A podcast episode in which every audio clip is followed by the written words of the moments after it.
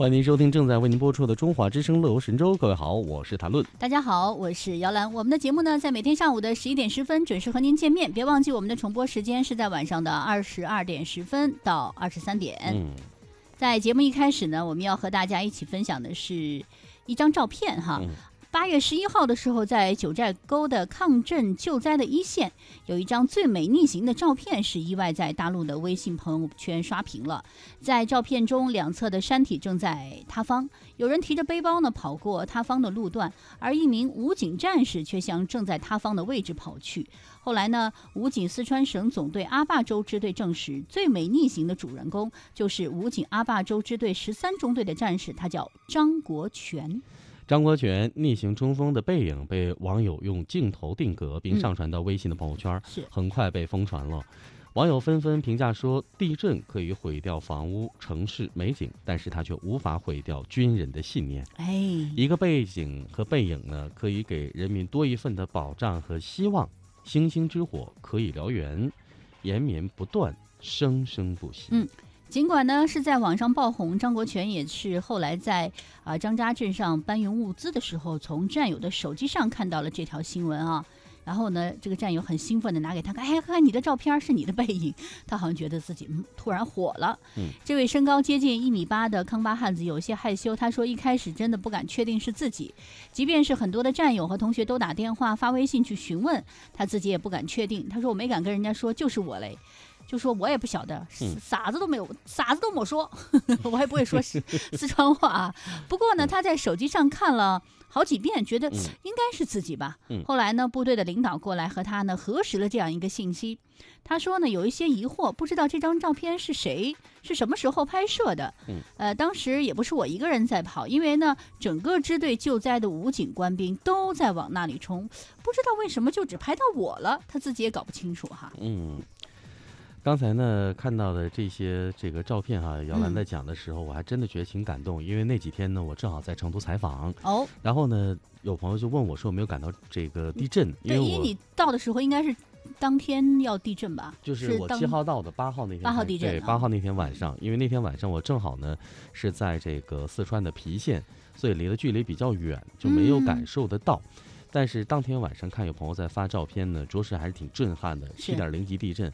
那所幸呢，有一些这个游客在九寨沟的这个酒店呢，还好能够及时的撤出哈、对。这是很多朋友看到这个地震消息之后觉得很慰藉的一件事情啊。嗯，呃，谈到其实冒险去逆行、去救人、去抢险，张国权说呢，山在往下落石头，然后呢，我们当时就喊快一点，让大家撤退，但是有的人已经跑不动了。哦，这个跑不动的过程当中呢，可能是体力缺陷，还有的朋友呢是真的惊了，就不会动了。啊，确实是会被吓，到在那个突发情景的时候，有的人可能又突然间反应不过来了，对就已经瘫软在那儿。嗯，他说呢，我就冲过去把他背在身上，然后就开始跑。那至于来回背了多少游客，我记不清了，嗯，因为从下午的四点钟一直到晚上六点多，我和战友在这个塌方的路段来来回回接送了很多次，对。呃，把所有的被困人员全部的接回来，我们才撤离。是我们来了解一下这位战士啊，嗯张国权，二十八岁，他是藏族，和很多的官兵是一样的。张国权从小就有一种当军人的梦想。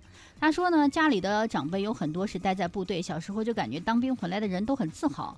十九岁高中毕业之后呢，他也进入到了军营，如今已经是八年的老兵了，一直在武警阿坝州支队十三中队服役。现在呢是中式军衔。他曾经呢经历过像泥石流、森林火灾等多个灾害的现场。荣立三等功一次。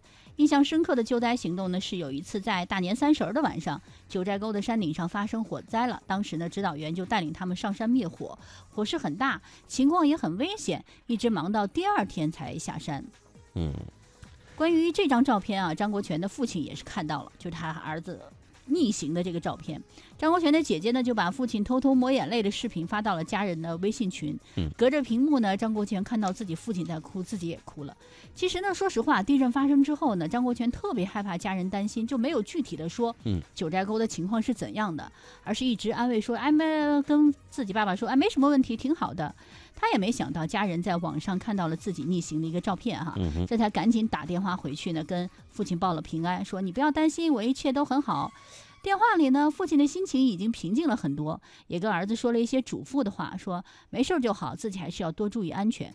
那么在张国前的眼中呢，父亲一直是很坚强的，也支持他做好自己的事业，同时还叮嘱他分内的事情就要往前冲。是啊，那如今呢，张国权因为这张逆行的照片呢，是部队当中的红人了。嗯，整个家族都为这张照片骄傲。嗯，亲戚们也都在转发那条新闻。然后呢，张国权的妹妹看到新闻之后呢，说在朋友圈里：“这是我哥，他是我们的骄傲。”而张国权却很腼腆地说：“我也说不出来是什么感觉，反正就只是做了自己该做的事情。”哎，那这个照片刷屏了之后呢，很多战友也为之骄傲。嗯，但是也不意外。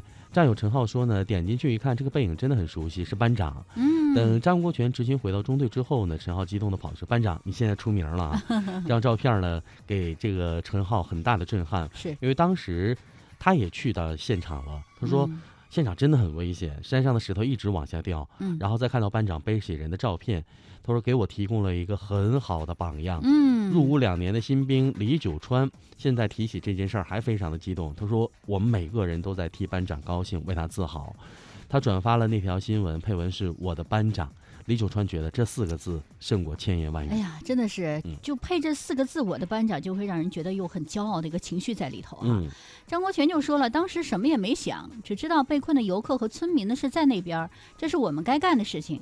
部队都在往上赶，我只是被拍到照片里而已，没有感觉到自己有多么的幸运，多么的高兴哈，根本没去想过这种东西。能够在这次抢险救援中冲上去，都是因为平时呢在部队上的教育，穿这身军装就该为人民服务，而身为军人选择了迷彩，就等于选择了责任。如果当时其他的战友被拍到了，我肯定也是同样感到很骄傲和自豪的。当然呢，张国权现在已经是一个爸爸了，嗯他儿子呢刚刚十个月。他说：“我认为呢，我还是给我儿子树立了一个很好的一个榜样哈。等儿子长大之后呢，也要跟他说说这件事儿。”嗯所以在今天节目一开始，我们和大家分享了这样一个事迹哈，这个一件一件事情。其实最近呢，在关于这次的抗震救灾当中，涌现出了特别多感人的一些事件哈。嗯，还有一些这个英雄的人物嗯。其实我想呢，对于我们每个人来说，我们要坚持好做好自己的工作。同时呢，在这次的抗险呃这个救灾当中呢，我们也知道很多的一些民间的救援组织也前去，嗯，赶去来出一份力。那这里呢，不是给大家泼冷水哈，嗯有的时候在这种情况下，我们还要是服从组织的一些安排。哎，没就是一定要调度嘛。守秩序哈，嗯不能说你很冲动的想去做一件事，不去可进行一个全盘的考虑就去做了，那这嗯样可能会带来危险的同时呢，把自己也给绕进去了。嗯。呃，今年我们可以看到，因为在四川呢，我也是简要的了解了一下，嗯。今年的这样的一个灾情出现之后呢，我发现了大家已经现在很理智，而且相对比较有经验，因为经过前几次这样的一些这个灾难川啊对汶嗯川啊包括说是玉树啊等等之后呢，大家现在已经可以很冷静的来判断分析、统一听、调度安排，嗯。哪里需要什么，哪里什么时候要进行一个戒严或者封闭，嗯，因为我在能够全力配合了。对，因为我在九号早上的时候呢，在这个成都高速路上可以感受到啊。车辆非常的有序，然后呢，收费口已经设置了单独的地震灾区救援物资专用通道。哦，特殊通道，，这样的话就留出了一条通道。你看，大家都很自觉的把这条通道让出来。好，所以呢，在这个点滴的行为之上，可以看得见哈，就是随着一次次灾难到来的时候呢，大家投入热血的同时，事后也在总结如何更好的、高效的去进行一个抢险救灾。对，所以在这一点呢，我还是要为所有的朋友来点一个赞哈，嗯就是在每一次事件经历过了之后，我们有总结，同时我们也开始在觉醒和反省，我们嗯做这个过程当中哪些是应该继续发扬的、博长嗯的，哪些我们是应该修正的。好，我们来听一首歌吧，来自杨宗纬这首《生命被你照亮》。